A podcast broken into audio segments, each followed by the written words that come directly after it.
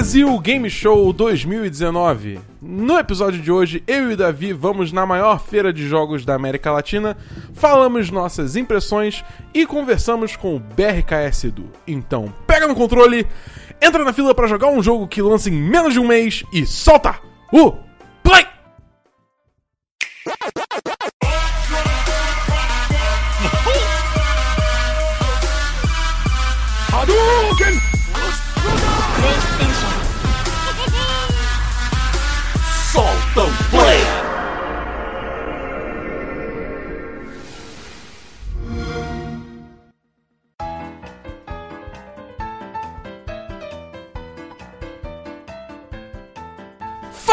galera, Bernardo da Boa aqui, eu estou com Davi Rocha Fala aí, galera, tudo certo?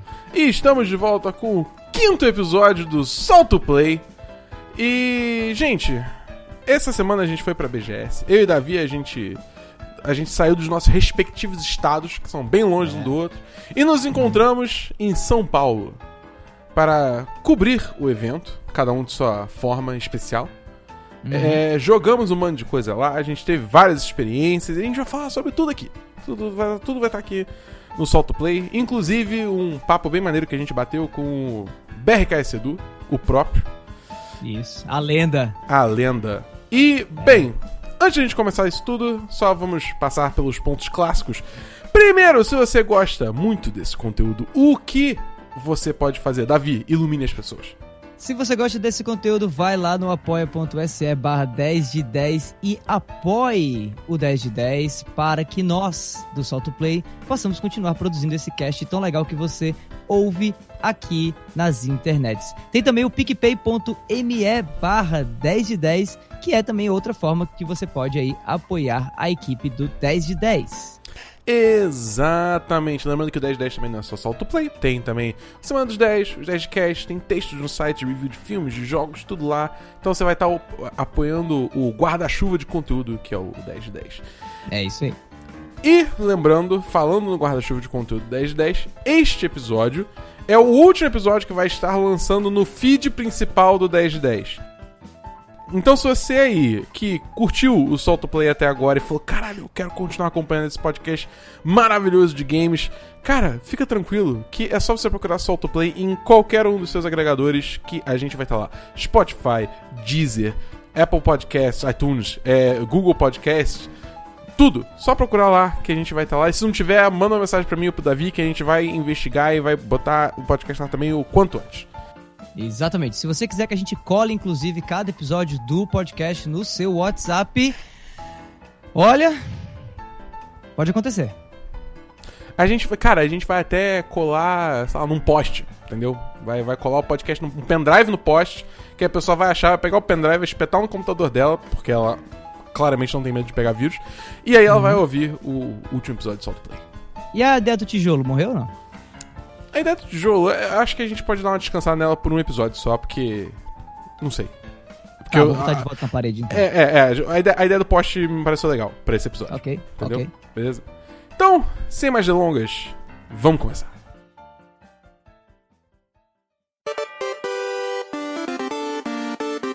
Jogos da semana. Muito bem, Davi. Vamos então começar pelo nosso clássico primeiro tema. Vamos. O que você jogou esta semana? Bom, essa semana, três títulos fizeram parte aí da minha.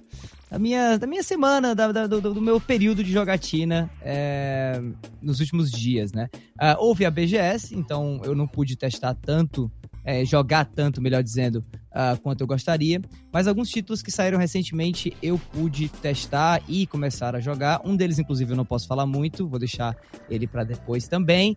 Mas é, eu pude jogar até o final, inclusive, concluir e é, produzir uma review sobre Concrete Genie, que é o mais novo exclusivo de PlayStation que saiu recentemente. Um título é, meio indie, apesar de não ser feito necessariamente por uma desenvolvedora indie, já que ela foi comprada pela Sony, né, pela PlayStation, que é a Pixel Opus, mas que tem uma pegada muito indie, né, uma pegada bem artística é, nos seus dois títulos lançados até agora, que é o Concrete Genie, o mais recente, e um de 2014 chamado Intertwined, que é um que acho que pouquíssima gente jogou. Uh, ele é mais um simulador de descanso de tela do que qualquer outra coisa, mas tem uma pegada meio de, é, de Res e, e, outros títulos como esse. Parece muito com Sayonara Wild Hearts, é, que foi lançado recentemente, inclusive, esse Intertwine.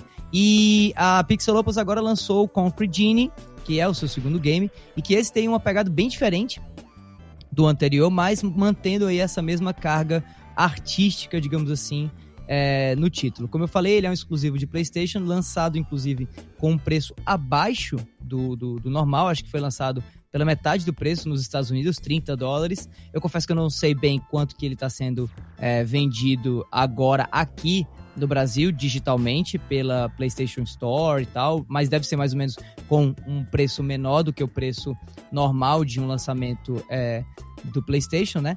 E, cara, eu gostei muito do, do, título, joguei ele até o final. Não é uma aventura tão longa, foram mais ou menos 5, 6 horas de, de jogatina. E o que mais me atraiu nele foi a jogabilidade, que não foge muito de um jogo de aventura em terceira pessoa como a gente conhece. Lembra muito Uncharted, lembra muito Tomb Raider, lembra muito Infamous, que tem todos os três com essa pegada de exploração de ambientes. Tem um, um quesinho a mais de Infamous, porque se passa em uma cidade o jogo, e Infamous também, né? Uncharted e Tomb Raider se passam em áreas abertas e tudo. Mas o grande diferencial e o que mais me chamou a atenção mesmo no título é, conversa um pouco com esse lado artístico da Pixel Opus, né? integrado ao enredo. O enredo. No enredo do game, você controla um garotinho chamado Ash, que através de um, um pincel mágico que ele tem, uh, consegue, ou tenta, na verdade, busca é, trazer de volta a vida, vida no sentido mais poético da coisa, a uma cidade chamada Denska, que foi meio que é, alastrada, meio que foi devastada por uma onda de tristeza, por uma onda de, de depressão, que veio por vários motivos, por vários caminhos. É, a, a saída dos negócios é, menores de bairro, da cidade, a saída de alguns é, filhos de famílias que, né, que, que existiam na, na cidade. Enfim, por N motivos a cidade fica meio mega deprê. E o Ash, que é esse garotinho cheio de esperança, descobre uma maneira, através de um pincel mágico que ele tem, de pintar paredes e através dessas pinturas ele consegue trazer à vida algumas criaturas mágicas chamadas de Genie ou gênios, né? Daí inclusive o nome é, de Concrete Genie para o título. E esses gênios conseguem é, pintar novamente, ou consegue trazer novamente para a cidade luz, né, no sentido metafórico, como eu já falei, no sentido mais poético, trazendo de volta a cidade à vida. Assim. É um título, como eu falei, bem abstrato, assim, bem, bem artístico, mas também bem interessante e familiar a quem já jogou é, jogos de aventura em terceira pessoa. É, vale dizer que esse jogo, eu olhei rápido aqui enquanto você falava, ele custa 120 reais na PC. Pronto, então é, é, bem, é bem a metade do preço mesmo, assim como nos Estados Unidos, né? É, bem por aí. Pois é, eu recomendo bastante o título, tanto porque ele é mais barato, como, por, como porque ele também, é, apesar de ser barato, metade do preço, ele não é metade de um grande título AAA da Sony, sabe? Ele tem um enredo muito legal, ele tem uma jogabilidade muito boa, ele tem inclusive modos extra ele não tem o modo multiplayer, por exemplo, é um título single player, mas se você tem o PSVR, o acessório é, de realidade virtual da Sony, ele tem um modo exclusivo para o PlayStation VR, que é bem, bem interessante e que faz uso dos recursos de pintura do jogo, mas te dá bem mais controle é, e bem mais é, possibilidades de pintar espaços em 3D dentro do headset do PlayStation VR. É muito bacana o título é, sugeriria até assim, sugeriria não, mas eu me, me, justificaria esse título ser até mais caro. Então, por ele estar sendo vendido aí por 120 reais, inclusive sem muito alarde pela própria Sony, né? Não foi feito um grande marketing, ao meu, ao meu ver, ao redor desse título. Eu acho que é um, um, um jogo que vale a pena dar aquela apoiada. Tanto porque a Pixel Opus também é uma desenvolvedora ainda, ainda pequena, ainda nascente, né? O segundo game que ela traz e tal. E eu acho que vale a pena até para é, manter um pouco essa pegada de, de, de títulos da PlayStation uh, com um viés mais artístico, mais abstrato. Ah, maneiro. É, eu, eu, é engraçado que eu nunca nem ouvi falar desse jogo. Eu, eu tipo, acho que eu é. já vi imagens dele, porque quando eu pesquisei aqui o preço apareceu a capa e umas fotinhas que tem na página né, da PSN. E, tipo assim, as fotos me, me remeteram a alguma coisa que eu já vi antes. Mas, assim, eu não lembro de ter visto isso em nenhuma apresentação da Sony, nenhuma E3, nem nada disso, né? Então é Pois é. engraçado, parece que é um jogo que eles realmente meio que assim, só tipo, ah, lança aí. Que vender, vendeu, mas não foi- vamos, não vamos investir em marketing. Muita descrição. é, me questiono muito do porquê disso. Até porque o jogo ele, ele tem uma, uma aderência muito fácil com o público. Quem curte, como eu falei, quem curte jogos de aventura vai gostar do jogo. Quem curte jogos mais infantis vai gostar do jogo também. Quem curte Disney vai adorar o jogo, porque a história dele é uma história muito parecida com filmes da Pixar e tal. Então, assim, é, é uma surpresa. No Metacritic, inclusive, né, que é, o, pra quem não sabe, é o site que agrega aí é, grande parte das reviews que saem mundo afora, tá com uma nota muito boa, tá com 78, se eu não me engano. Nota bem legal. É pra Só pra comparar, por exemplo, Anthem saiu com 65, eu acho, sei lá. né? Então tá com uma nota bem considerável, bem legal. E é um título que vale a pena jogar, sabe? Tanto pelo preço quanto pela, pela qualidade dele em si. Entendi. Quer falar do, do, do que você jogou aí? Um? Então, Davi, chegou aquele momento do ano. Ah, é. Entendeu? Porque a gente tava aguardando isso há um tempo já. É verdade. E não, não dá pra falar no último Solto Play, embora já tivesse lançado, porque a gravação foi antes do, lançam- do lançamento oficial. Então, agora eu vou falar de Destiny 2 Shadowkeep. Meu Deus do céu, finalmente! Meu Deus do céu, o cara tá solto agora. Agora foi, agora Cara, foi. cara, eu, eu, eu tô muito pilhado com esse DLC, cara. Eu, eu, tô, eu tô jogando todo dia essa porra, sempre tem alguma coisa pra fazer. É tipo, só a quantidade de conteúdo já é bem grande, sabe? E, eu- e, tipo assim, vamos lá, vamos começar pela história. A história, eu acho que eles fizeram um bagulho muito maneiro, que assim, se você tá investido na ideia de ficar jogando Destiny a longo prazo, é- é- eles- a Band fez um. A desenvolvedora, né? Fez uma coisa muito maneira que assim, a história de Shadowkeep é como se fosse só o começo. Tipo, que a história é você, né, o guardião, você volta pra lua, que encontra a Morn, que é uma mulher que já te ajudou antes em jogos no Destiny 1, né? É, e ela falou, cara, tem uns bagulho bizarro aqui na lua, vamos, vamos investigar isso aqui. Aí você investiga e você descobre o que que é. E eu não quero dar spoiler, porque quem acompanha Destiny vai ver isso e vai ficar maluco, entendeu? Pra ver o que que é. Porque, enfim. É, mas quando você meio que descobre isso, na real, isso é só o primeiro passo pra uma história que eles vão contar ao longo do próximo ano através das, das próximas temporadas que o jogo tiver, entendeu? Então, tipo, eu tô muito animado pra isso, porque por mais que essa campanha não tenha me dado, digamos assim, um final fechado com um lacinho bonitinho, é, eu sinto que eles vão ter muito, muitos mais, muitas outras oportunidades pra desenvolver essa história melhor, tipo, dar, dar espaço pra ela realmente crescer e não ser que nem era nos anos anteriores, que é só tipo, ah, é o malvado da, da expansão e acabou, entendeu? Entendi. É, é aquela coisa, se, é, tem conteúdo suficiente pra ser uma expansão bacana, né, de peso, mas ao mesmo tempo deixa um fio solto aí para continuidade, para dar uma continuidade em outros em outros lançamentos. É isso. É, exatamente isso. Aí, tipo, você tem uma, uma área nova, que é a Lua, né? Que, tipo, é, quem jogou Destiny 1 vai lembrar um pouco, porque as três áreas que tinha na Lua original ainda estão de volta no Destiny 2, com Legal. mais algumas áreas adicionais, e além disso você tem toda a parte subterrânea da Lua também. Então, tipo, é muita coisa pra você explorar, é, tem várias atividades pra você fazer, e, e, tipo, eles estão misturando o Shadowkeep com a, a, a Season of the Undying, né, que é, o- é- é a temporada atual, que é toda relacionada aos Vex e o, e o, e o Black Garden. Enfim, é, eu, eu não sei os nomes em português, porque, tipo, eu jogo em inglês, foi mal. É, Mas, enfim, é... E, tipo, eles estão mesclando tudo isso, então acaba que você tem muita coisa pra fazer, entendeu? Eu ainda tô fazendo grind pra, tipo, subir meu nível, né? Porque eu tô atualmente em 947 e, o- e o, Qual é o cap? e, o, ma- e o máximo é 960. Ah, Entendeu? Aí eu, e eu não fiz a raid ainda, que é tipo o que eu mais estou animado pra fazer, mas ainda não consegui fechar um grupo pra, pra realmente sentar e fazer. Mas, tipo, cara, tudo, tudo no jogo tá bem legal. Eu tô muito feliz de estar jogando Destiny 2 de novo. E, sei lá, Davi, eu acho que você devia jogar comigo, entendeu? Você pare- devia parar de me enrolar. Então, fico muito feliz que você tenha curtido é, Destiny 2 Shadowkeep. Eu confesso que tava muito empolgado pra entrar nele, no mundo do jogo. Ah, surgiram alguns lançamentos, infelizmente, que me deixaram um pouco longe disso. Astral Chain é um deles. Um, do- um dos títulos que eu não posso falar a respeito, mas que eu vou dar uma palhinha agora, é outro. É, mas assim, eu acho que no momento em que outubro passar e novembro tiver se encaminhando também para os seus finalmente, se a gente estiver entrando naquela fase de é, final de ano, onde poucos títulos vão estar sendo lançados, eu acho que Destiny 2 vai ser a, o Shadowkeep, no caso, vai ser o jogo que vai me acompanhar durante as férias aí.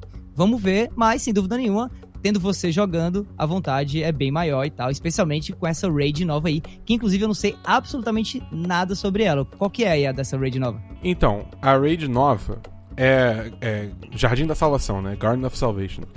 Que a vibe é, você vai entrar no, no Black Garden, de novo.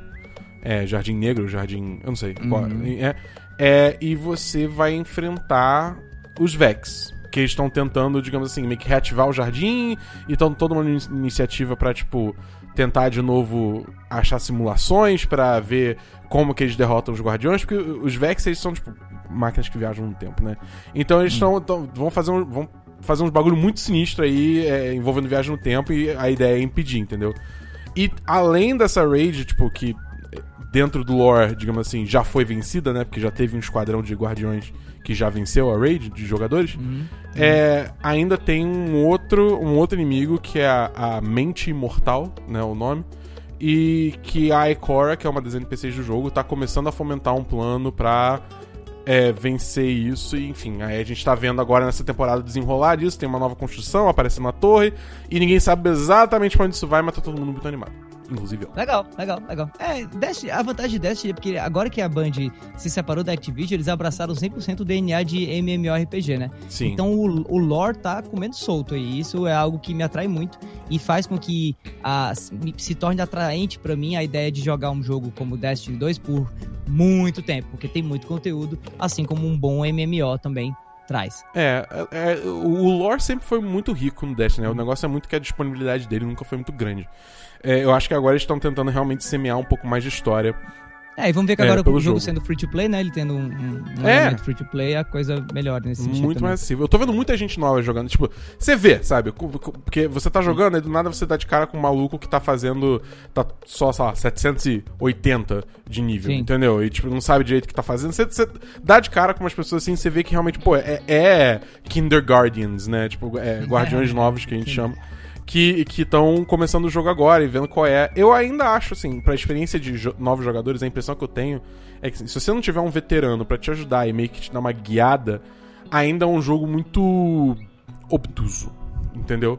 Ah, sem dúvida. Especialmente agora que eles abriram ainda mais a parte de, de personalização de armaduras e coisas do tipo, né? É, exatamente. Mas, se você está em busca de pessoas pra jogar com você, cara, procura o clã do 1010, cara. Ele tá cada vez crescendo mais e tem uma galera lá que todo mundo topa ajudar a galera nova. É, Verdade. E eu, inclusive, eu tô sempre ajudando a galera nova entrando lá, então, pô, pro- procura a gente, cara. Que eu tô- se você tá no PC, procura a gente, que a gente sempre tá procurando gente nova pra jogar, porque eu quero mais é que todo mundo jogue Destiny e esse jogo é maravilhoso. E é isso. Show de bola. Outro título que eu também estive jogando, pra surpresa de ninguém, foi Astral Chain. Voltei a jogar depois de Control, depois de outros títulos aí, depois de Fire Emblem também, que me deu uma enjoadinha e tudo mais. Ah, e por estar sempre no Switch, né? Ele tá, e o Switch tá sempre perto de mim, acaba que é um jogo que, querendo ou não, eu sempre tô ali é, de pouquinho em pouquinho, crescendo, jogando, evoluindo e chegando próximo ao final da história. É um jogo muito bacana, recomendo demais pra quem curte especialmente jogos de ação, na pegada baioneta, na pegada, ah, sei lá, é, Metal Gear Rising Revengeance, se você curtiu, aquele título meio maluco, lá do Raiden, né, um dos personagens do Metal Gear Solid.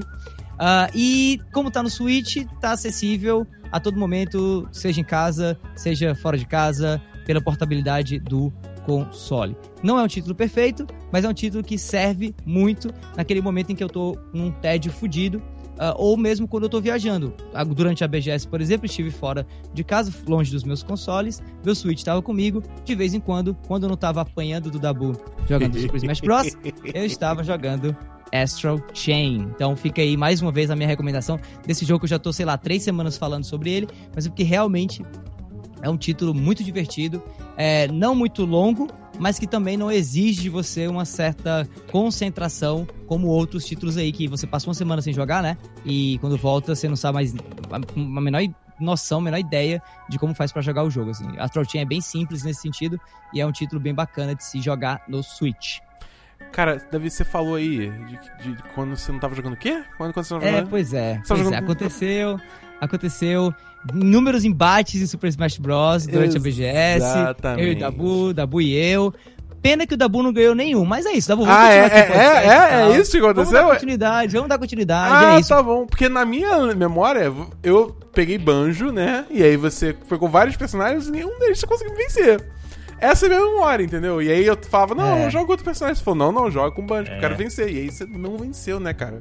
Olha, vou ser sincero, eu Caramba. adoro, adoro perder pra alguém que sabe jogar bem, como você sabe jogar Smash. Adoro. É muito mais divertido pra mim ficar nessa de tentar derrotar alguém que é muito mais poderoso que eu e ir aos pouquinhos evoluindo, vendo a minha capacidade crescendo, do que passar o rodo na galera jogando Mario Kart, que é um jogo que eu sei jogar bem melhor do que Smash, onde eu, não- eu sempre saio em primeiro lugar, eu sempre termino em primeiro lugar e não tem diversão nenhuma, entendeu? Assim, particularmente pra mim, é muito mais divertido perder feito louco, pra quem sabe um dia ganhar, depois de sei lá quantas dezenas de centenas de, de lutas a gente vai ter, disputas a gente vai ter, do que ficar sendo o maioral ganhando de todo mundo e tudo mais. Então, assim, eu agradeço, Dabu, pela experiência, eu agradeço pela sua paciência e pela sua insistência a me ouvir e a manter ali o, o Banjo como personagem que eu tava tentando a- de todo jeito, a todo custo, derrotar. Agora, com o meu Ridley, o meu main, o meu, meu morceguinho do inferno.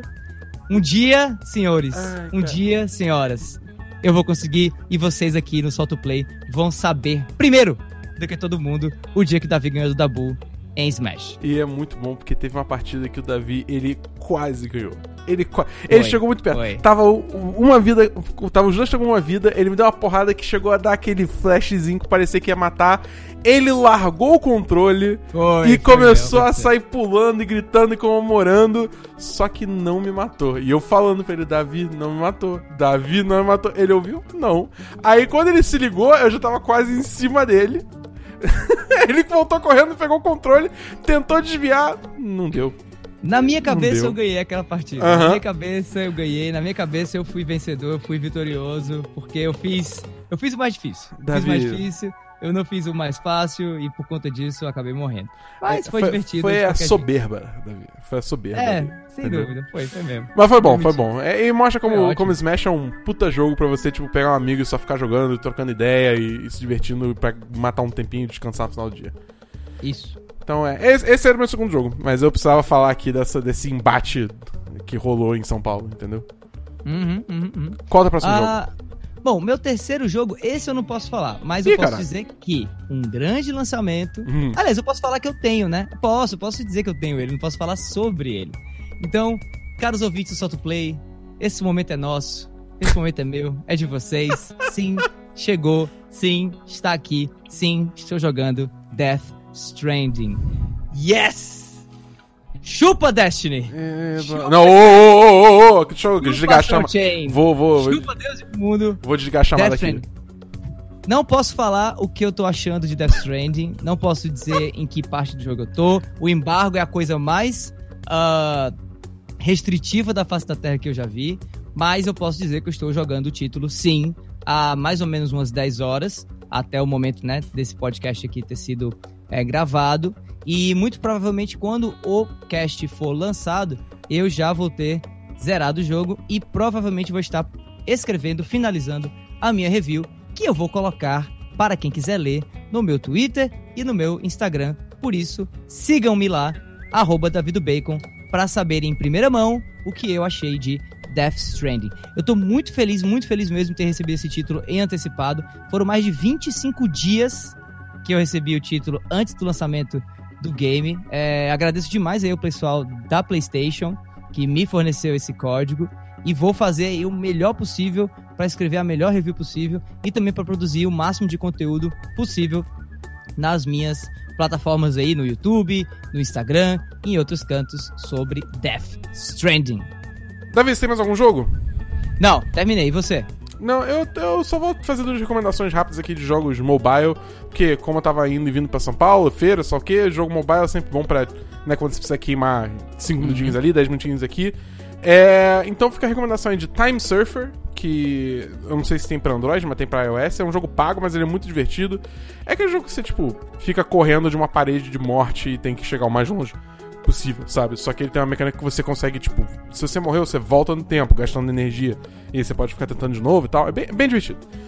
E o segundo é stack, que é literalmente, tipo, você empilhar quadrados e, tipo, toda vez que você erra um pouco o, o tempo certo, ele corta um pedaço do quadrado fora e o quadrado vai ficando menor, até que você bota o quadrado, o quadrado, né, o, a forma geométrica completamente pra fora, e você perde, mas é bom, é bom para distrair, então fica essas duas recomendações aí. De joguinhos mobile para suas viagens. Muito bom. Uh, eu aproveito também aí para recomendar, já que você tá falando de jogos mobile e tudo mais, o Apple Arcade, né? Venho, venho assinando o Apple Arcade, tá fechando quase aí um mês. Venho gostando bastante. Os lançamentos estão saindo. São jogos de boa qualidade. Não é nada, é, na minha opinião, comparável aos jogos de console ou aos melhores títulos de PC. Mas são jogos com cara de mobile, mas que não tem aquelas compras dentro do, do aplicativo, não trazem propaganda e funcionam tanto no touch quanto nos controles, tanto do Xbox quanto do PlayStation. Então, eu recomendo bastante a plataforma, espero inclusive que ela cresça. Não testei a do Android, já que o Android também tem agora um serviço como esse, acho que é o Google Play Pass, alguma coisa assim. Se você ouvinte está testando esse serviço no Android, deixa um comentário aí nas nossas redes sociais, manda para mim, manda pro Dabu e tal, porque eu quero muito saber o que, é que a galera do Android tá achando da versão deles do Apple Arcade.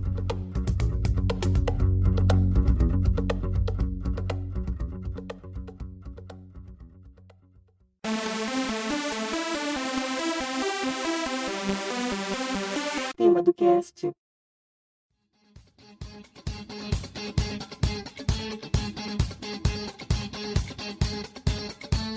Muito bem. É, Davi, agora a gente vai fazer um esquema um pouquinho diferente. Porque o nosso tema livre, na real, foi uma conversa com o BRKS Edu durante a, a Brasil Game Show, né? Falando como é que é o evento pela visão dele, né? Um pouquinho mais de, de uma celebridade da, da, internet, um influenciador de, grande. É, como que é para ele cobrir esse evento, o que esse evento quer dizer para ele, a visão dele e tal. É, a gente vai deixar isso pro fim do programa, então agora a gente vai entrar no assunto principal, no, no tema principal em si, que é a Brasil Game Show, o que, que a gente achou dela, é, enfim, nossas impressões. Então, Davi, se você quiser começar aí falando o que, que você isso, achou isso, do evento. Isso, isso. Eu, queria começar eu queria começar falando um pouco sobre a BGS em si, até para contextualizar quem nos ouve e nunca foi ao evento, né? Manda lá. A, a BGS é um evento que existe já há bastante tempo. Ela começou, na verdade, no Rio de Janeiro. Ela acontece hoje em São Paulo mas ela começou ah, no Rio de Janeiro há mais ou menos 10 anos. Na Eu BGS, ou na Rio Game Show 2009, né? Desde então, mais de 2 milhões de pessoas já passaram pela feira, tendo aí essa última edição de 2019, contando com mais ou menos 300 mil visitantes e mais de 400 stands, ou seja, 400 marcas estavam presentes dentro da BGS, além de mais de 300 mil pessoas. Pessoas essas uh, como visitantes, expositores, é, influenciadores e por aí vai, tá? É, um ponto interessante que eu, pelo menos, gosto muito sobre a BGS é, além do fato da feira ser né, um ponto de encontro muito bacana de quem curte videogame no Brasil, anualmente, já há 10 anos aí, é que também é da BGS que parte é, alguns estudos que culminam em algumas pesquisas muito interessantes que saem sobre o perfil do público gamer, o mercado gamer no Brasil e tal. Pouca gente pensa, inclusive, nisso quando pensa em, em BGS, mas sempre ao final de cada BGS que vem acontecendo anualmente desde 2009, a gente tem uma parceria entre a BGS e o Instituto Datafolha, geralmente, que traz uma pesquisa sobre o perfil do público gamer a partir de pesquisas feitas dentro do evento. Então, assim, eu acho como alguém que tanto curte o mercado gamer, como também curte marketing, curte comunicação e tal, como eu acredito que grande parte de quem nos ouve também acaba tendo um pouco esse perfil, vale a pena demais é, admirar um pouco esse evento também por essa importância meio que estratégica, mercadológica para o nosso cenário, né, para o nosso próprio mercado é, brasileiro, né? Uh, algumas marcas que já estiveram na BGS, que vale a pena também citar, até para trazer um pouco a relevância desse evento, antes da gente começar a falar de fato do evento em si, são Warner, Sony, Blizzard, Maurício de Souza Studios, Microsoft, Level Up, EA, Nintendo, Riot, Activision, Konami, Capcom, Razer e por aí vai. Basicamente, toda grande empresa que tem interesse no mercado gamer brasileiro, de algum modo, está ou esteve presente na BGS. E assim, para finalizar, dentro dessa questão de, de curiosidades e informações uh, sobre o evento, eu gostaria também de dar um pouco aí de destaque ao Marcelo, Marcelo Tavares, que é o CEO e criador do evento, é que eu não conheço pessoalmente, inclusive. É, se você estiver ouvindo aí a gente, é, Marcelo, tamo junto, é isso aí, segue nós. Mas é um cara que, que vale a pena trazer um pouco aí a atenção por, uh, por ser um brasileiro que trouxe um evento de classe internacional para cá, né? A BGS é a maior feira de games da América Latina e felizmente ela não foi feita por alguém ou por alguma empresa de fora do país, né? Ela foi feita por um brasileirinho como nós aqui. O Marcelo é um empresário de 37 anos e que também é jornalista com uma especialização focada em jogos eletrônicos. O cara escreve sobre games há muito, muito, muito, muito tempo e também é um colecionador de jogos eletrônicos, tendo uma coleção de 1996 para cá com um acervo de mais de 350 consoles e, e, quase 4 mil jogos, segundo a página do Wikipedia aí do cara, né? Então, é, eu acho bacana é, é, esse tipo de informação, porque a gente vive num contexto hoje em que é, eventos, produtos giram muito em torno de marcas, né? E a gente às vezes fica um pouco uh, um pouco distante ou esquece um pouco do elemento humano que realmente é quem faz muito do que a gente consome no nosso mercado acontecer. E para mim a BGS é um exemplo disso, até em comparação um pouco com a E3. A E3 é o maior evento de games do mundo, né? não tem uma pessoa de fato, não tem um fundador, não tem um nome por trás do evento. Você tem uma, um conjunto de empresas. É, uma organização, formam, né? Isso, que formam uma organização chamada ESA, que em consórcio criam a E3. Já a BGS, por enquanto, há 10 anos, ainda tem a figura do Marcelo como um dos idealizadores e fundadores do negócio. Na verdade, ele é o idealizador e o fundador. É claro que ele não faz tudo sozinho, ele conta com a parceria de outras pessoas, empresas e tudo mais, mas é um cara que, é, quem segue ele no Twitter, é, é bacana acompanhar um pouco o nível de empolgação dele antes da BGS, assim, dois, três meses antes do evento é, acontecer de fato, porque o cara tá num hype maior até do que quem vai curtir o, os jogos disponíveis no, no show floor, sabe? E é muito bacana, assim, eu acho interessante ter esse tipo de personalidade, que é uma personalidade presente no nosso meio, mas que tem pouca, pouco destaque, entendeu? Então por isso eu também trouxe aí o nome do cara, do Marcelo Tavares, o CEO e criador da BGS, para trazer aqui como informação para você, ouvinte do Solto Play. E esse foi o momento escolinha de games do Davi. tá, mas e aí, o que, que você achou do evento, Abu? Vamos lá. Parou de, de, de conhecimento, parou de informação. Fala agora o que, que você achou da BGS. Cara, eu achei um evento assim, é, é um evento que tá cada vez ficando maior, me parece. Todo ano que eu vou. É. é um evento que tipo, só cresce, só cresce. É, é, é stands maiores, é mais gente aparecendo, é uma loucura no geral, entendeu? Tipo, a gente tem a sorte que a gente tem um dia de mídia que é tranquilo. Eu acho que, acho que é seguro usar essa palavra, tranquilo, um dia tranquilo pra gente conseguir ver tu, o máximo de coisas possíveis sem tá, sem ter que disputar fila, né? Sem ter que é, ficar andando apertado, tipo sardinha enlatada e tal. Então a gente tem essa, essa mordomia. Mas assim, é, é uma coisa assim, cara, eu, eu fico me perguntando, cara, quantas pessoas eles devem socar lá dentro? Você falou, né? Tipo, 300 mil pessoas esse ano, foi? Foi isso? Uhum, sim. É, tipo, cara, é, tinha horas que eu não conseguia passar por lá de tanta gente que tá indo, sabe? Que só mostra o como o mercado brasileiro é forte pra cacete em termos de, de consumo, né? É, eu acho que assim, como um, um evento pra fã, né, é, só traz mais empresa. Só, é, tipo, é, é, empresas estão notando isso, estão investindo cada vez mais, sabe? É, é e você vê isso ano, ano por ano, entendeu? E até. enfim, eu, eu, acho, eu acho que a feira tá, tá ficando cada vez mais maneira para o público médio, assim, né? Porque também é uma forma. Isso é outra coisa relevante. É uma forma que dá acesso aos jogos às pessoas, né? Jogos que elas não, não necessariamente têm acesso de outras formas. Porque, cara, jogo é caro, sabe? Tipo, assim, beleza, você pode tipo, argumentar que é, é, é o preço, é o mesmo preço que a coroada lá fora, só traduzido para real. Mas tudo bem, na nossa realidade ainda, ainda é uma forma de entretenimento muito cara. Então não é, É, todo o, mundo. no- o nosso salário mínimo não, não tem esse, essa mesma lógica financeira. Então, realmente, por mais É. que o jogo seja de fato muito parecido com o preço dele lá fora, apenas convertendo, ah, o nosso salário não converte, né? Então, realmente, é, é- é- vem se tornando cada vez mais inacessível. Não digo cada vez mais, mas vem se tornando é, ainda assim inacessível o mercado de games para muita gente, especialmente quem curte console. Esse, esse exemplo sempre, sempre foi verdade, né, cara? Tipo, essa- essa- esse problema, no caso. É. Só, tipo, a Steam que consegue fazer um- umas conversões malucas aí que eu nunca entendi. Mas é, é isso, entendeu? Sempre, sempre é uma luta você conseguir botar, botar jogo, mais, jogos na mão de mais pessoas aqui no Brasil, porque, enfim, né? É caro. Esse é o fato. É, então, tipo, muita gente que talvez não tivesse acesso a, a todos os jogos que quer e tal, pode chegar aqui na feira e jogar, sei lá, ou jogar um Gears 5, já lançou, mas não teve oportunidade de comprar, ou vai jogar um Final Fantasy VII Remake, sabe, que é, não- esse não lançou ainda, no caso, mas, tipo, tem acesso a jogar.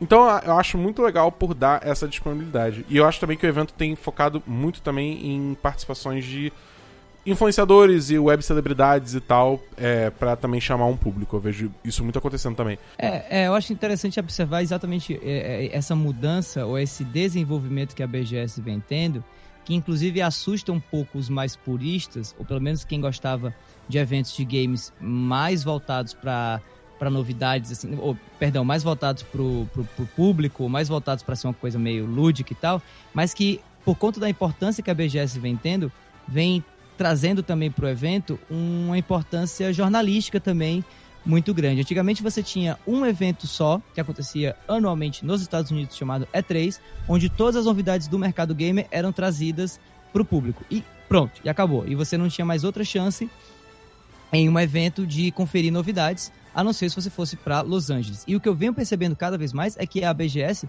juntamente com vários outros eventos, como é o caso da Gamescom, como é o caso da Tokyo Game Show, que já está há muito tempo, inclusive, fazendo esse bate-bola com a E3, é, eles vêm diluindo um pouco, é, a, a indústria vem como um todo diluindo um pouco essa quantidade de novidades, trazendo essas novidades para um, um certo senso mais descentralizado de mercado. Então, você tem jogos no Brasil, ou ti- teve, no caso na BGS, títulos no Brasil, que estavam disponíveis para jogar na E3, mas em, em, em situações muito restritas. E que no show floor da BGS estavam abertos e disponíveis para quem quisesse jogar. Como é o caso do Marvel Avengers na PlayStation, como é o caso da, do Final Fantasy VII, como é o caso do Minecraft Dungeons na Xbox, como é o caso do Bleeding Edge também na Xbox, como é o caso de Battletoads também, que são todos jogos em que tiveram seus modos jogáveis, tiveram seus demos disponíveis em outros eventos, mas muitas vezes eventos fechados para mídia, eventos com pouquíssima participação do público, e a BGS ela meio que dá uma democratizada nisso.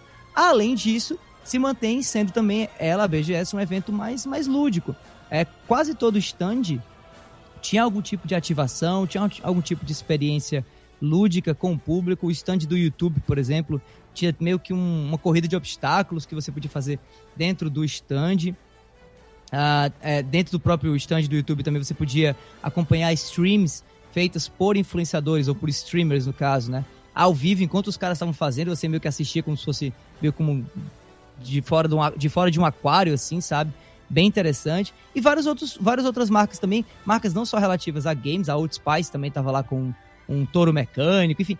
Você tem todo um senso de parque de diversão, de, de, de, de, de teor lúdico, atrelado a um evento que vem sendo cada vez mais vantajoso para a mídia cobrir. Né? E isso é muito interessante. Eu até coloquei aqui nas anotações na colinha do evento, ou na colinha do nosso podcast, que a E3 é, vem se tornando um pouco mais parecido com a BGS, né? Vem tentando se reinventar, abrindo as suas portas para o público comum, a E3 lá em Los Angeles, e a BGS vem se E3 ficando, digamos assim, se tornando um evento profissional mesmo, de relevância no calendário da indústria dos games, mais e mais. Com, inclusive, eu acho que um dos pontos, assim, um dos ápices desse exemplo que eu tô dando agora, que foi a presença da Nintendo na BGS desse ano, né? Nintendo, para quem não sabe, é uma empresa enorme, gigantesca, a maior, se não, né, a Disney do mercado gamer, mas que não tem representação aqui no Brasil.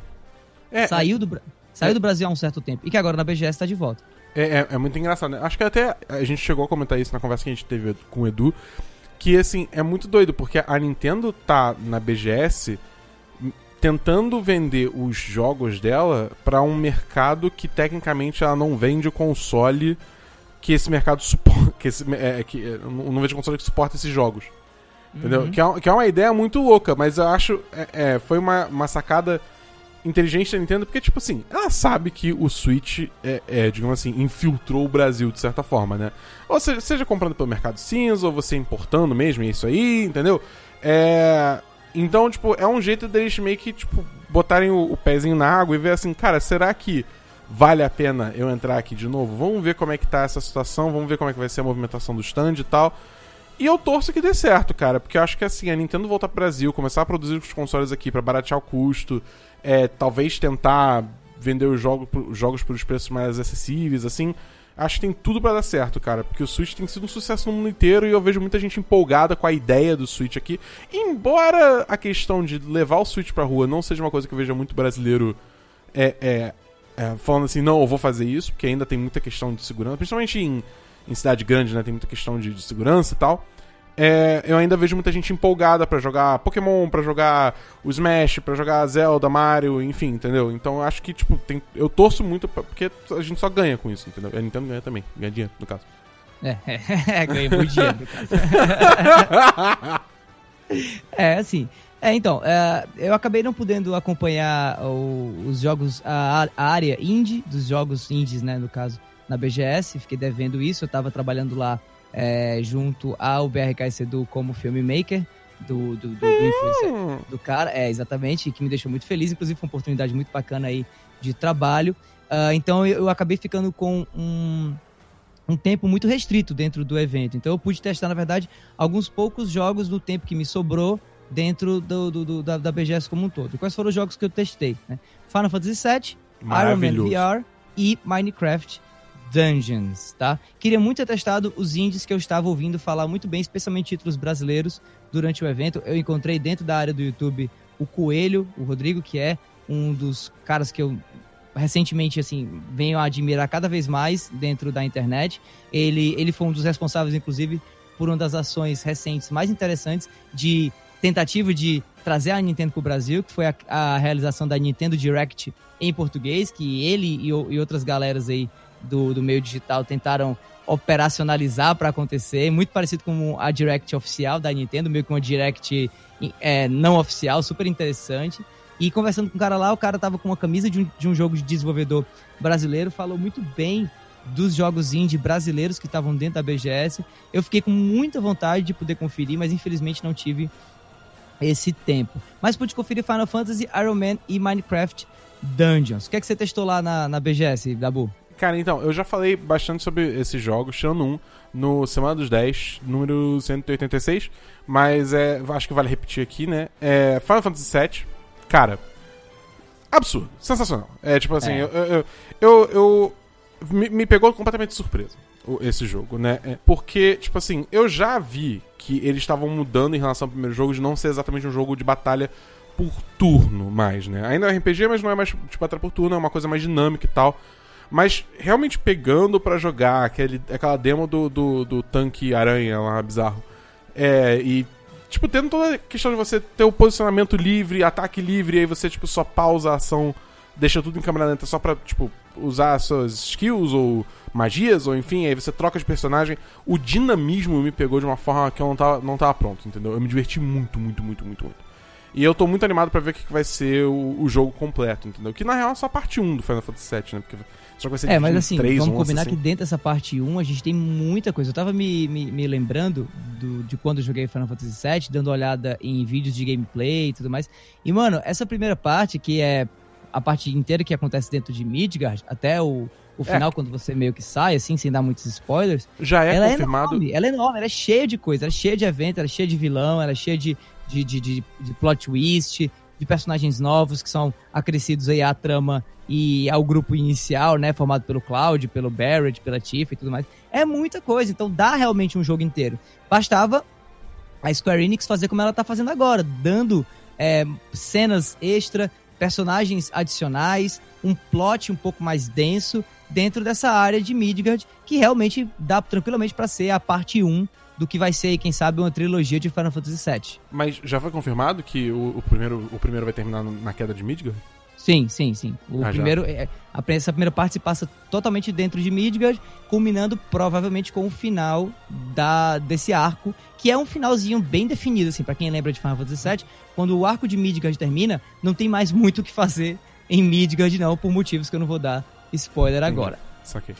É, É, eu, eu também joguei Final Fantasy VII, só pra dar um, um toque a respeito do que, eu, do que eu achei do jogo. lá, Eu achei incrível, concordo plenamente com tudo que você falou, também me impressionou bastante, mas até porque eu tava com um pouquinho de gosto amargo na boca por conta de Final Fantasy ah, XV, que, pelo visto, né, emprestou o seu sistema de batalha para Final Fantasy VII, mas que, graças a Deus, os desenvolvedores do FF7 fizeram o dever de casa e não trouxeram os problemas que o sistema de batalha de FF15 trouxe e apenas as qualidades, né? Que é essa parte meio de, de é, tempo real, de dinamismo no, no combate, aquela possibilidade de você meio que frisar um pouco, né? Parar um pouco o tempo para poder utilizar uma magia, utilizar um golpe especial. Tudo aquilo tá em Final Fantasy XV, assim como outros problemas, que aparentemente, pelo que eu joguei, Final Fantasy VII não trouxe. Então eu fiquei muito feliz, muito satisfeito e tô numa empolgação assim enorme, enorme, enorme por esse título também. Bom, é, além disso, de Final Fantasy VII, eu também joguei Luigi's Mansion 3. Você conseguiu jogar ou não? Cara, então, eu, eu não cheguei a jogar, eu vi o Edu jogando, tava lá com ele, fazendo um- umas capturas do gameplay dele, do, do- do- da passagem dele pro stand da Nintendo. E olha, eu fiquei um pouco, um pouco ressabiado, cara. Eu, eu não sei Sério? se é, puri- se é purismo da minha parte e tudo mais, mas eu fico. Eu sempre, fico- eu sempre fico um pouco preocupado quando eu vejo jogos da Nintendo rodando a 30 FPS. Ah, E- não. É tipo o assim. Luigi's Mansion tava, e eu fiquei assim, cara, por que, que isso aqui não tá rodando em 60 FPS? Por que, que isso aqui não tá mais fluido, entendeu? Não sei. Eu não sei. Eu acho que assim. pode ser só uma questão assim, tipo, cara, o jogo que a gente fez, a forma que a gente montou o jogo, sei lá, tá, tá taxando muito o console, que não é um console muito poderoso, vamos lá, né? É, e é, é mais seguro travar em 30 do que ter ficar flutuando entre, tipo, 30 e 60, né? Eu acho. E assim, eu acho isso ok. Olá, Legend of Zelda Link's É, Awakening, né? É, pois é, por exemplo, se o Link's Awakening tivesse, tivesse travado em, em, em 30, eu acho que teria sido uma experiência menos frustrante de jogar, entendeu? É, mas, cara, em termos. Assim, eu, eu- óbvio que eu prefiro que o jogo seja em 60. Eu, eu acho 60 jogar um jogo a 60 FPS uma delícia. Mas, assim, do jeito que o jogo tá, eu achei super ok, entendeu? A gente jogou uma demo rapidinho que, tipo, ele tinha que.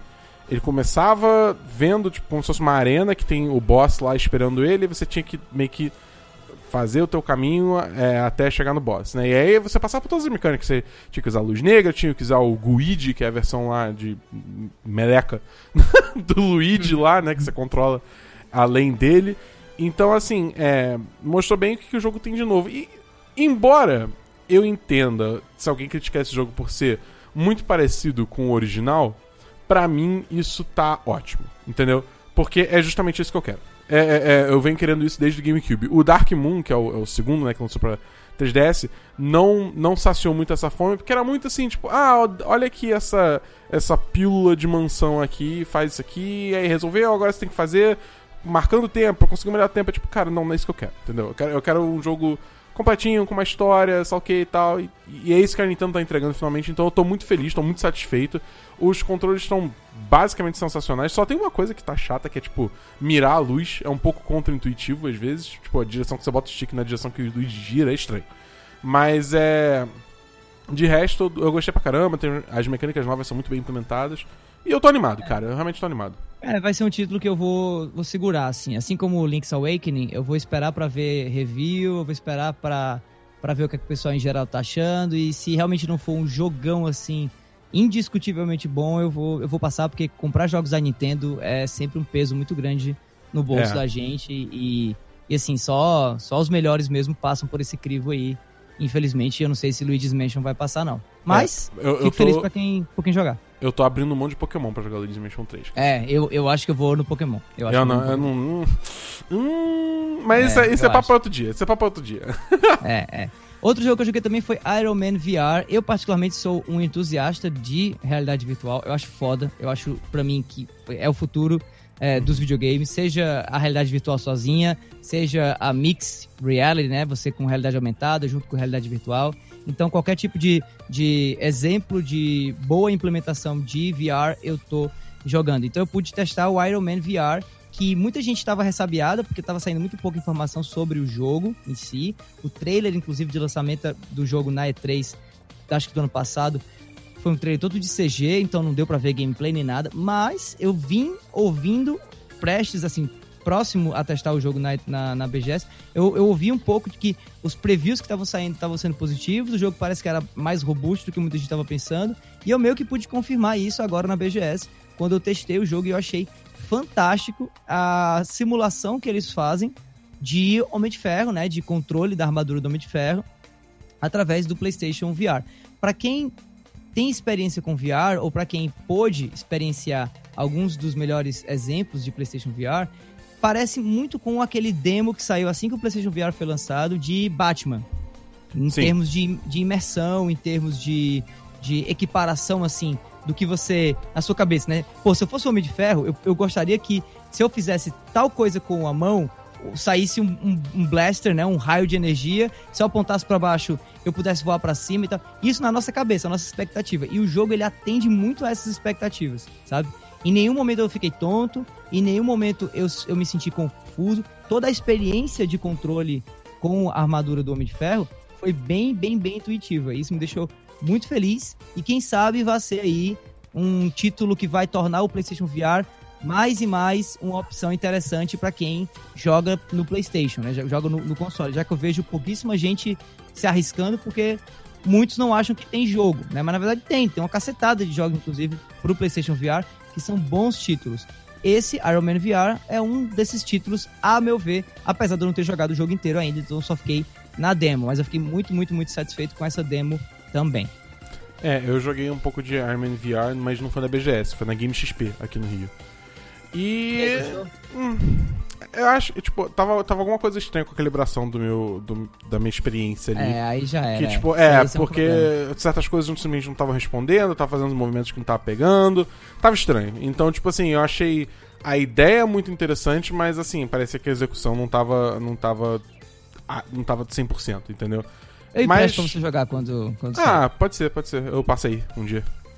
Cara, o outro jogo que eu joguei na BGS foi o Path of Calidra, que é um jogo brasileiro da Final Boss, né? Que é a história de um garoto que ele tipo, sofre muito bullying, e, enfim, não, né, não gosta muito da, da vida dele, tá, tá meio mal e tal. Até que vem um, uma- um ser, uma criatura que é, não foi revelada ainda, mas de, de outra dimensão, que se, ap- é, se aposta da mochila do garoto e aí fala, cara, eu preciso da tua ajuda, meu nome é, meu nome é, é Calidra, eu preciso da sua ajuda porque meu universo tá, tá em perigo e eu preciso de um jovem de coração puro pra me ajudar. E ela abre um portal, ela entra com o moleque no, no, no portal, né, que ele deixa o mundo dele pra trás, vai pra esse novo mundo. E um, um mundo novo de aventuras de Pokémon Jotô. É. esse, esse aí, quem, quem, quem, quem, quem sacou é velho. Só macaco velho agora. É. Mas enfim, aí. O. Tipo, ele vai pegando poderes novos ao longo, é, ao longo da aventura. Cada um tem. Cada poder, tipo, é atrelado a um elemento, aí você pode fazer upgrades e tal. E, cara, é assim, eu acho que é um jogo. Tipo, ele tá. Eu joguei, eu joguei a demo bem rapidinha na, na BGS, né? Nos, nos finalmente do evento, quando consegui passar lá. E é um jogo bem redondinho, entendeu? né? É, é, em termos de gráfico, ele não, não parece ser. Não, parece, não. Não é nenhum absurdo. Mas a gameplay é bem divertida. É, o jogo é inteiro em português, dublagem em português. Então, assim, tipo. é, eu acho que tem que prestigiar esse- esses, essas produções nacionais, não, principalmente quando elas estão é, polidas assim. É, e eu tô muito curioso pra ver o que vai sair desse jogo na versão final, entendeu? Então fica, fica aí pra acrescentar ao seu radar de produção de conteúdo nacional. O Quais são as plataformas em que ele vai sair? É PC, Xbox One e PS4, confirmado até agora. Ah, legal, legal. Se Entendeu? saísse pro Switch seria bacana também, né? Cara, eu. Agora, eu, tipo, eu sei que vai lançar pra essas, mas talvez saia pra Switch também. Agora não tenho certeza se eu vi Switch ou não. Então agora a gente vai pro tema livre. O tema livre é uma gravação que a gente fez lá na BGS com o Edu, o BRKS Edu, né? Então vamos então começar o tema livre agora e voltar no tempo para a Brasil Game Show 2019.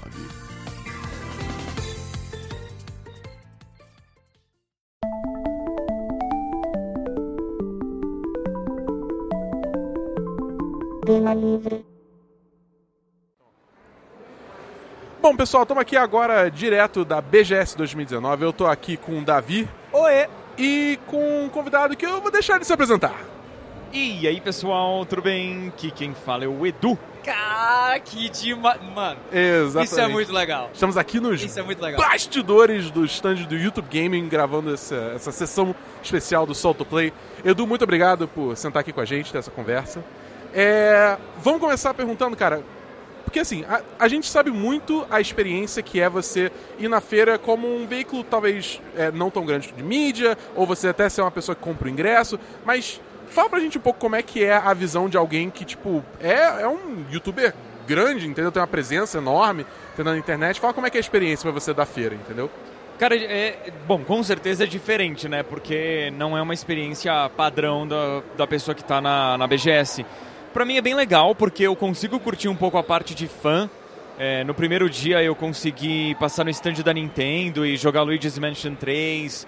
Consegui também jogar um pouquinho de é, jogos da Microsoft. Eu joguei Battletoads, Ori and the Will of the Wisps. Joguei, é, enfim, games diversos. Stand de PlayStation rolou Final Fantasy VII Remake. Então, nessa parte de testar jogos num evento é bem bacana com a vantagem de que eu não preciso ficar na fila, né? Que tipo, o pessoal tenta agilizar para eu não ficar na fila. Ahn, mas tem um outro lado também que é a correria insana, porque a BGS é o evento mais importante do ano para mim como criador de conteúdo, eu acabo fechando muitos contratos, então é presença em stand, é fazer posts em redes sociais, gravações para vídeo no YouTube depois, e em função disso eu acabo não parando quieto, desgasta a voz, a- a- em relação à saúde também a gente tem que se policiar muito de se alimentar, se hidratar, não é qualquer hora que dá para ir no banheiro, então tem que ir ao banheiro em toda oportunidade que tiver, tem, tem essa parte diferente. E Até- aí... Até porque logo depois do evento você volta a trabalhar, né? Não é como se você fosse tirar férias, digamos assim, pós-BGS. A BGS é parte do trabalho e logo depois você continua trabalhando lá no Canadá, gravando seus vídeos e produzindo para o canal. O canal não pode parar por conta da BGS. Exato, é, pois é, por exemplo, é, eu recebi durante a BGS ah, o código do jogo do Sonic nas Olimpíadas e eu não consegui gravar. Então, chegando no Canadá, eu vou querer gravar o gameplay, sabe? Então, eu tenho que ter essa preocupação com a parte da voz e saúde, mas é um evento bem legal. Eu acho que a BGS, inclusive, está ganhando relevância. Já é um evento grande, mas ano a ano a gente vê personalidades da indústria de games, e quando eu digo personalidade não é youtuber, não é streamer, é tipo desenvolvedor grande de jogo, sabe? Tipo, o Kojima já esteve aqui, o Fumito Ueda já esteve por aqui, Miyazaki. Phil Spencer já veio aqui, que não é desenvolvedor, mas é uma Ed Boon. figura-chave. O Ed Boon tá aí O Ed agora. Boon tá aqui, né, agora nessa. Nessa eu acho que ele não veio, né? Não, ele tá ali fora, acabei Ah, de ele ver. veio? Eu, eu tava passando, ele tá ali fora. Que legal. É, ele tava aí. O Ono do Street Fighter também tá aqui. Sim, então é um evento bem importante e, cara, é incrível que o público brasileiro tenha a oportunidade de testar jogos como os que eu citei e vários outros. Mas definitivamente é uma experiência diferente porque, por exemplo, eu não dou conta de estar na BGS sozinho. Por isso que eu contratei o Davi, Marina tá me ajudando, tem o Ale que cuida de, de redes sociais, você tá me ajudando também, Dabu. Então, assim, é, a Rebeca, Sim. é, citei um monte de nome, né? Pra vocês verem o, o tamanho da operação. Porque eu loto a minha agenda e aí alguém do time fica responsável por acompanhar a agenda e alguém do time fica cuidando de Twitter, outra pessoa fica Instagram. Às vezes eu faço algum post eu mesmo e aí o Davi fica cuidando de filmagem. Ah, Depois isso tudo vai para edição e eu quero que fique super caprichado. Ah, eu tenho, ah, tem um fator também que eu não gostaria de ter que me preocupar com isso, mas eu tenho. Olha as dois, vai. Um, a percepção do público comigo, porque eu sou eu mesmo, eu gosto de atender a galera, adoro, curto muito tirar foto, dar autógrafo, etc. Mas há momentos em que eu não posso parar e atender. E aí nesses momentos é chave, porque a comunicação tem que estar clara para o público que eu não posso atender a pessoa naquele momento. Que se eu atender a pessoa, eu vou deixar de fazer alguma coisa importante. E esses momentos são complicados. Tem gente que não entende a situação, tem gente que acha ruim, fala que eu tô sendo estrela, e, e não é o caso, pelo menos não é a intenção, sabe? E aí, é, em é- paralelo, Não, eu ia perguntar justamente como é que é o jeito que você lida com isso, entendeu? Com, com essas situações assim. Cara, eu adoro atender o público. Pra mim, a maior frustração é não poder atender a todos. O pior dos casos é quando eu não consigo atender a pessoa e a pessoa fica frustrada e acha que foi estrelismo ou é desumildade.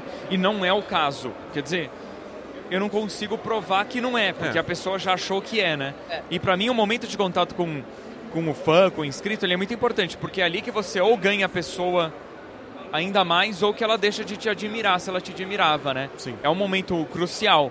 E eu quero que quando alguém que gosta do meu conteúdo encontre comigo, seja um momento especial positivamente, não negativamente. E em paralelo, em função de eu ter que dar tanta atenção para essas pessoas e de ter me tornado uma pessoa pública, cara, eu como alguma coisa, tem que pegar o chiclete, mascar o chiclete, porque o dente não pode estar sujo.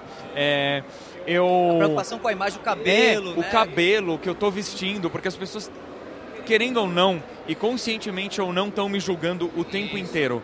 Então, é algo que eu não queria ter que me preocupar, mas eu me preocupo com a minha imagem nesse sentido, sabe? É, tem uma, uma frase, meio que uma máxima, né, que se diz muito, e nessa era de filmes de super-heróis, ela volta, assim, de vez em quando, que é aquela do não conheça seus heróis, né, assim, porque, porque a tendência de você se decepcionar é muito grande, mas eu acho que algumas pessoas subvertem um pouco essa regra, e eu acho que você é uma delas, no sentido de ser um, um ídolo ou, ou um influenciador de público, mas que o público, quando conhece, quando se aproxima, na grandíssima maioria das vezes, tem uma experiência muito positiva. Pelo seu carinho, pelo seu cuidado, pela sua atenção, eu acho que isso é bem, isso é bem claro. Né? Mas como que, você, ah, como que você enxerga um pouco essa visão do público a respeito de você? Ou a respeito de como está hoje a figura do influenciador em geral aqui na BGS?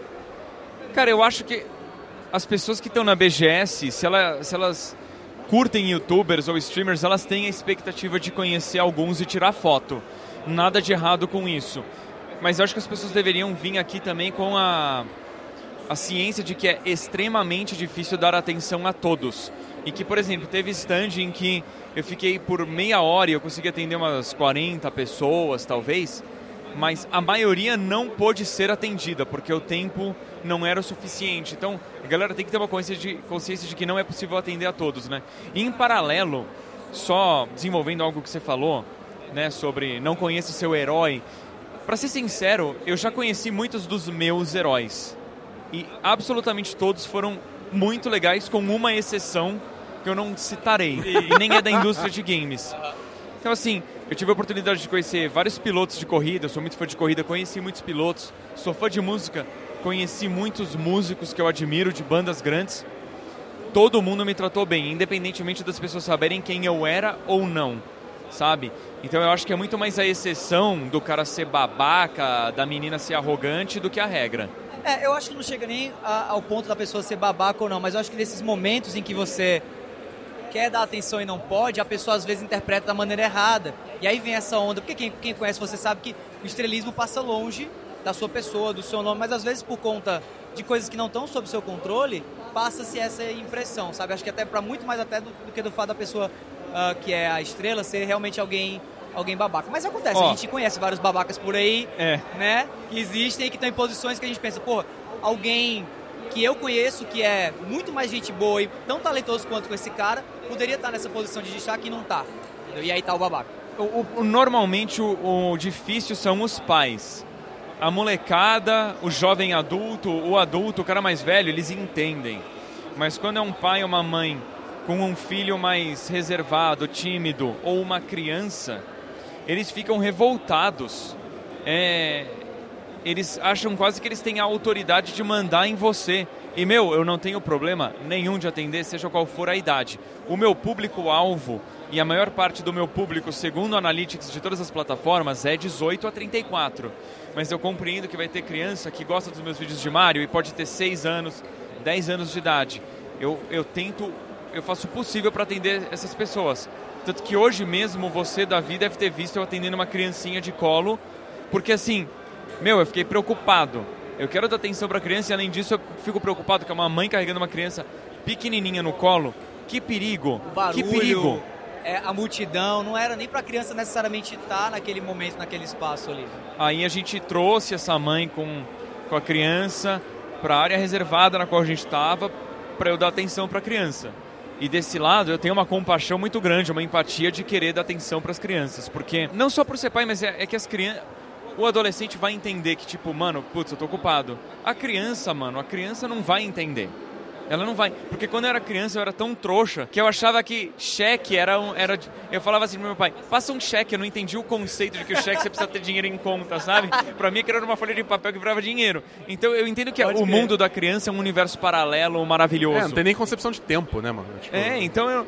Meu, eu vi uma criança, eu vou tentar atender. Mas é claro, depende muito da integridade física Sim. que eu posso manter no, no Sim, público. Porque claro. você ficar parado num lugar pode dar tumulto, pode ter gente se machucando. Então eu, eu aprecio e busco proteger a integridade física dos que me acompanham também, né? A gente já teve experiência negativa na BGS de é, eu, o Selbit e algumas outras pessoas ter que sair do evento porque aglomerou tanta gente em volta da gente que o evento pediu para que a gente saísse. Não é que a gente foi expulso, que nem Não, dizem, sim. mas eles acharam melhor a gente sair para pra gente se proteger e pro público também se proteger. E eu quero evitar esse tipo de coisa no futuro. Incrível. É, você falou um pouco, tipo, do, do, Brasil Game Show ser o maior evento pra você no ano e tal, mas você também já foi em outros eventos, tipo a E3 lá em Los Angeles, a Gamescom lá na Alemanha e tal. Aí eu queria, tipo, ver a sua visão em, assim, qual é- quais são as principais diferenças pra você desses eventos, entendeu? Comparado ao Brasil Game Show. Claro, a, a Gamescom é muito maior, muito, muito, muito, muito maior. É um aglomerado de pessoas em pavilhões imensos. Tem acho que uns 10 pavilhões e eles são todos tipo mini BGS, sabe? Mini não, médias BGS, é, é gigante. A Gamescom é bruta, ah, mas acho que em termos de jogos que podem ser jogados não tá longe da BGS, assim. A BGS não tá longe da Gamescom, no caso. Bem semelhantes. A E3 tem um foco maior em mídia, né? Não só influenciador, que é um termo que eu detesto, mas a galera usa, né? Então não só influenciador, mas sites e TV e tal. Então tem mais anúncios, tem é, jogos de peso que podem ser testados ou são mostrados em portas fechadas. Pra É. Tokyo Game Show você nunca foi, né? Eu já. Tokyo Game Show eu não fui, eu morro de vontade de ir, cara. Morro de vontade de ir. Mas eu acho que a, a BGS ela é mais parecida com a Gamescom do que com a E3. A E3 é bem mais fechada. A BGS tem uma pegada meio PAX também, Aham. porque a PAX, que acontece em vários lugares, ela é bem serviço aos fãs e tem mais streamer, mais eh, youtuber. Com a diferença que a PAX tem um foco muito grande em jogo indie e a minha impressão é que no Brasil o jogo indie tem uma, uma resistência muito grande por parte do público. Verdade, verdade. Eu, eu acho que assim, a- até, eu acho que existe até uma falta de, de incentivo, investimento é, dentro, dentro do mercado indie brasileiro, né? Porque, tipo, você tem a, a Avenida Indie aqui dentro do, da Brasil Game Show e o bagulho tá meio abandonado, sabe? Tipo, comparado aos maiores stands, assim. É uma coisa triste, porque, tipo, você tem vários jogos. Eu até peguei um cartão de alguns jogos, tem o, o Pacer, Eu tem. vou dizer que eu não sei até que ponto isso é, é uma falta de vontade da organização do evento de levantar a bola dos jogos indie, seja por motivos financeiros ou não, não sei. E também parte é falta de interesse do público mesmo, entendeu? O público não tem tanto interesse é, é, no jogo indie ou até mesmo no, no- no- no cenário brasileiro de desenvolvimento de games ainda. Eu acho que está mudando, acho que está melhorando, acho que está crescendo, mas a gente ainda cresce muito o olho pro que vem das grandes publishers e deixa títulos até brasileiros muito bons desse ano ou dos anos passados agora do Dandara e, e outros ah, meio que de lado assim, quando eles deviam ser talvez celebrados, não sei. Eu acho que tem a ver também com leis de incentivo. Por exemplo, no Canadá tem muito jogo indie, mas é também consequência do- dos programas especiais do governo que tanto ajudam no financiamento do jogo, como também fazem com que as equipes pequenas paguem menos impostos, sabe? E aí naturalmente a qualidade do jogo fica maior também. fica maior e um cara que de repente teria, sei lá, meio expediente para dedicar ao desenvolvimento de um jogo pode se dedicar de maneira integral para o game, né? Mas eu acho que também tem a ver com a falta de marketing, acho que tem a ver também com, por exemplo, dentro do marketing, não é exatamente marketing, porque é mais editorial, mas a parte de relações públicas, os jogos indie estrangeiros, eles costumam contar com uma equipe de relações públicas que ajuda a mandar aqui do jogo, no Brasil, às vezes eu, eu, eu vejo o jogo sendo lançado e eu não recebi no meu, no meu e-mail comercial um release de imprensa, não recebi aqui do jogo, o jogo passa, sabe? Então eu acho que lá fora eles têm mais estrutura, só que o mais estrutura é uma falta de conhecimento por parte dos desenvolvedores aqui, porque tudo é mais difícil aqui, é, é falta de estrutura e é muito falta de é, incentivo, falta de cursos, curso superior com Formação, games, né? a indústria toda, né? A situação econômica, política. Ah, eu acho que o menos culpado é o desenvolvedor. Sem dúvida. É, eu queria que você desse uma. Você falou um pouco de Gamescom e de BGS, né? E da comparação de um para outro. Você enxerga a BGS se encaminhando para um tamanho como o da Gamescom no futuro? Ou você acha que a gente está chegando assim meio que num teto? Eu te pergunto isso porque a CCXP, que foi um evento que também começou aqui onde a gente está agora gravando ao vivo, no Expo Center Norte, mudou de casa, né? Está agora num, num- numa estrutura maior e tal, é, até para poder atender a um público maior, trazer nomes maiores do mercado e tal. Você acredita que a BGS vai progredir nesse sentido ah, em um tempo até rápido ou médio aí? Ou não, é- isso aqui é o que a BGS poderia ser, esse é o teto, e daqui para frente é talvez melhorar o que a gente já tem ao invés de tentar aumentar? Acho que no formato atual da BGS o evento está bem estabelecido.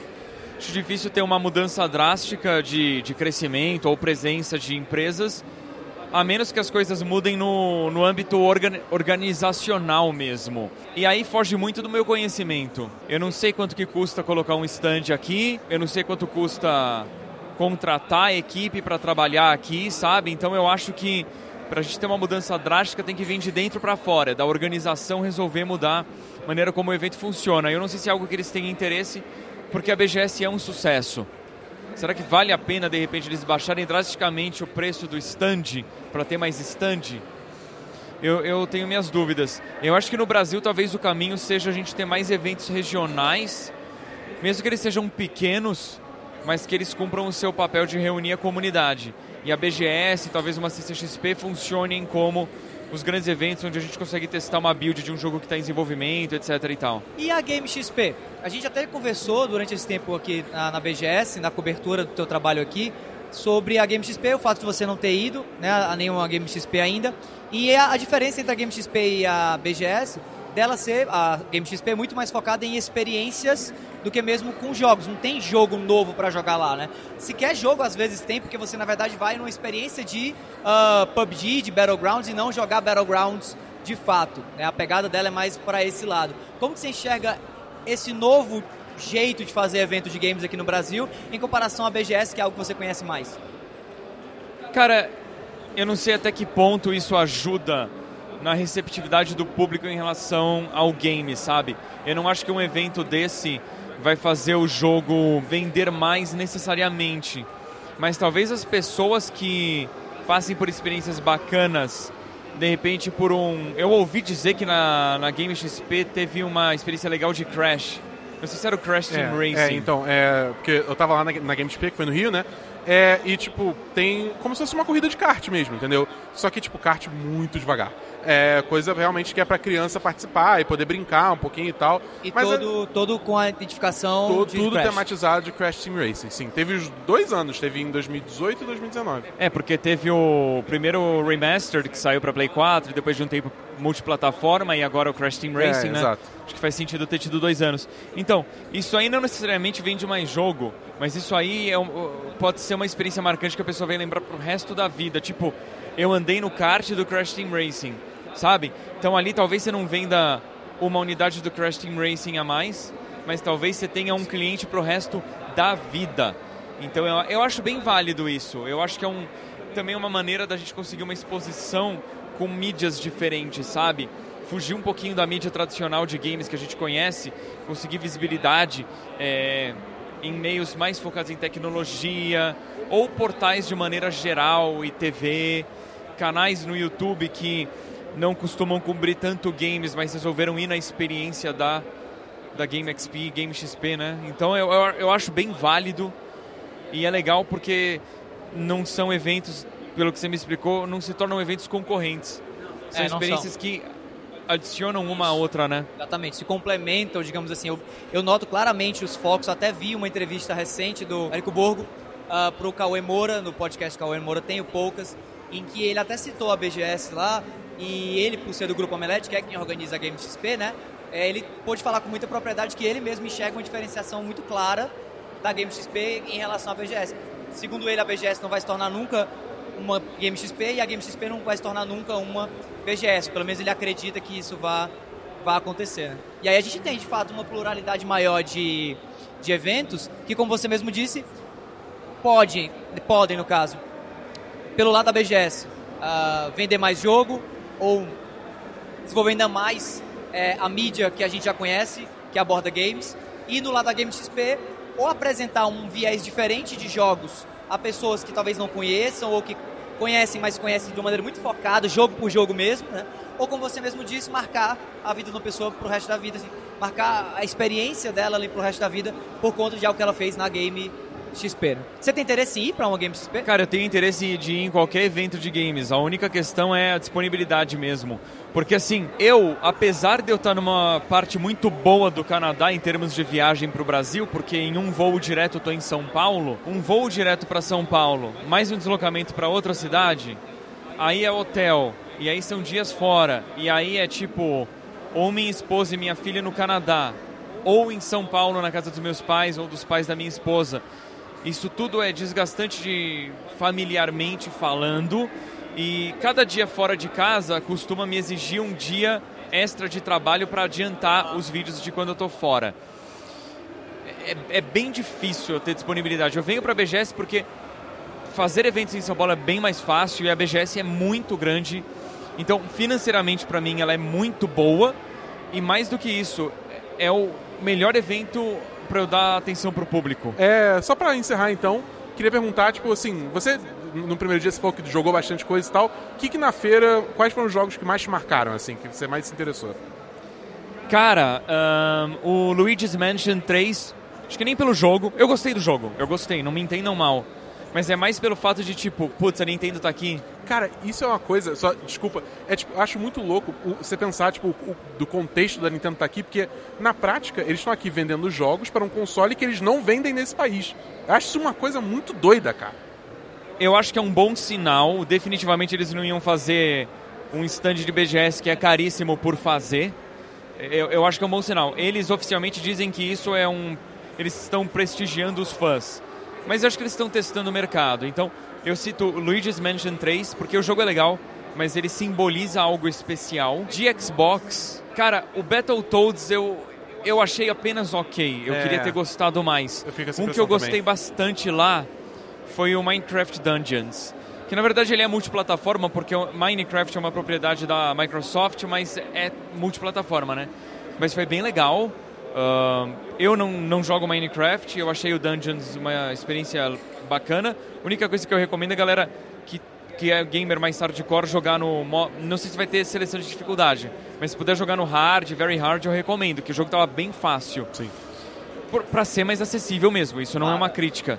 E aí, é, o Final Fantasy VII Remake também, que tava no stand de Playstation, fantástico, cara. Eu tipo, cara, Final Fantasy VII é, é um dos jogos da minha vida, então ver esse remake finalmente sair e ter a oportunidade de testar foi algo bem especial. Death Stranding fez falta ou não? Cara, eu não acho que fez falta, porque o Death Stranding ele foi muito mostrado recentemente, e o Death Stranding, até onde sei, não houve nenhuma sessão de gameplay com veículo algum no mundo, pelo menos não no momento da gravação desse podcast. É um jogo que eles mantiveram em segredo, eu acho que a IGN gringa nunca testou, sabe? Eu acho que é um game que o Kojima fez que vai ser bem di- divisor. A gente já teve essa discussão Sim, de palavra é. correta antes. Vai dividir bastante o público o jogo. Aham. É, eu não acho que todo mundo vai gostar. Eu acho que uma galera vai amar, outra vai odiar, tipo The Last Guardian, sabe? É. E isso não é um problema. Em que lado Eu- dessa disputa você tá? Porque, tipo, eu tô, eu tô num barco que, tipo assim, eu cheguei no ponto que eu tô com 20 pés atrás com esse jogo. O Davi é, é fiel à, à, à escola Kojima, à igreja Kojima. O Dabu odeia o Kojima. Em resumo, Não, é que isso. eu odeio o Kojima, para em com resumo, isso, é cara. Pelo amor de Ele não Deus. entende a gente, ele não sabe quem é o cara. Você, você tá não na- respeita a história. Você tá na igreja do Kojima também? Ah, não, não exageraria a esse ponto, mas eu, eu tô assim. Eu vou lá, eu vou jogar, vai ser legal, eu acho. Se eu não gostar também eu vou avisar. Sim. Você não- mas eu acho que eu vou gostar, sim. Eu, eu não acho que vai. Não vai me surpreender se eu achar que é um jogo nota 7, sabe? Não vai me surpreender, mas não vai me surpreender se for o meu jogo do ano também. Aham. Eu não tô indo com a expectativa de jogar uma obra de arte, eu tô indo com a expectativa de jogar uma experiência maluca diferente. É, eu tô muito nessa vibe. Pra mim, eu tô muito mais. Não é que eu tô ansioso pelo jogo, eu tô curioso. Entendeu? Essa, essa, é a- essa é a, cabeça que eu tô entrando Que nem com Death um Stranding. paralelo. Minha expectativa com The Last Guardian é que seria um jogo, pra mim, nota 9,5. E foi, sabe? Saquei. E, e eu não tenho essa expectativa altíssima com o Death Stranding, não. The Last of Us 2, a expectativa É altíssima, a- Nossa, é sei. altíssima. Mas- The Last of Us 2, pra mim, a expectativa é jogo do ano. E quando eu digo expectativa, eu não deixo essa minha expectativa influenciar na minha impressão Ah, do jogo. Claro. Teve muito jogo que eu achei que ia ser fenomenal e não foi. Teve muito jogo que eu comecei a jogar sem esperar nada e foi fenomenal. Então, no fim das contas, o que importa é estar com o jogo e, e jogar e curtir ou, ou não, né? Entendi. Beleza. Cara, Edu, de novo, obrigado aí por, por esse tempinho, arranjar um tempinho pra falar com a gente. E, cara, a gente espera te ver aqui de novo no Brasil. Sempre um prazer. Então agora vamos retornar para o estúdio.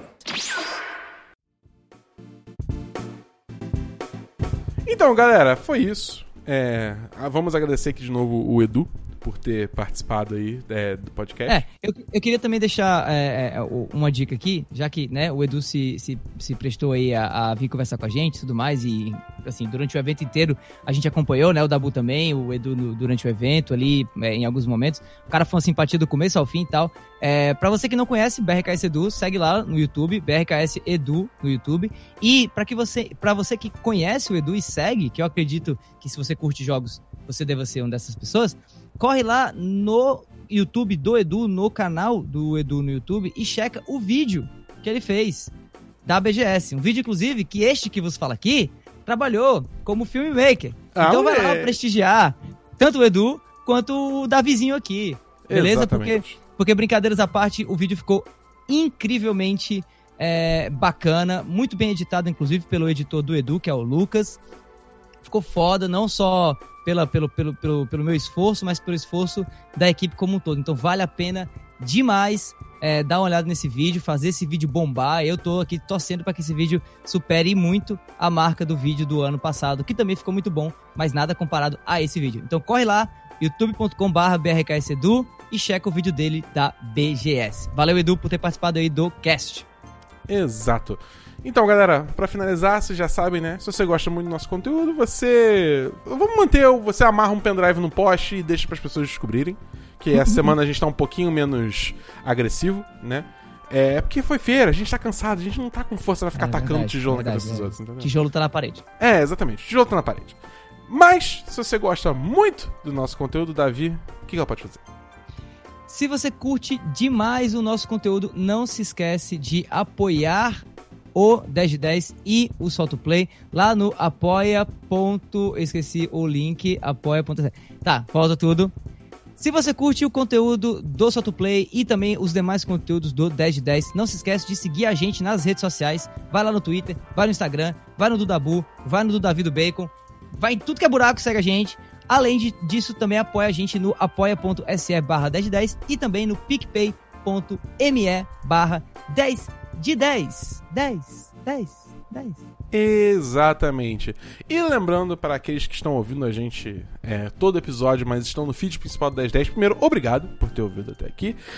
Se você quer continuar ouvindo, cara, é, esse é o último episódio que tá lançando o feed principal. Então você, a partir de agora, vai ter que ouvir no nosso feed próprio do Solto Play, que é só você botar Solto Play em qualquer agregador de podcast que você tiver aí, Spotify, é, iTunes, Apple Podcast. Não, Apple, eu insisto no Apple Podcast, mas Apple Podcast não existe, cara. Google Podcasts. Google Podcast, é esse que eu tô pensando. É, Deezer, Pocket Cast, Overcast, tudo, cara. Tudo. Só botar lá que você acha. E no episódio 6 a gente vai estar lá e vai ser incrível. E a gente torce muito pra que você faça esse pulo, porque. A gente, quer, a gente quer que você continue ouvindo a gente, cara. A gente faz, isso, Exatamente. a gente faz esse conteúdo pra vocês ouvirem, porque a gente sabe que vocês gostam. Exatamente. Próximo episódio, Shigeru Miyamoto conversando com a gente aqui. Exatamente, já tá até gravado. Exato. Não tá, não. Mas enfim. Então, galera, é, a gente fica por aqui. A gente espera que vocês tenham gostado. Manda feedback. E até o próximo. Solta o Play! É nóis! Show, parei.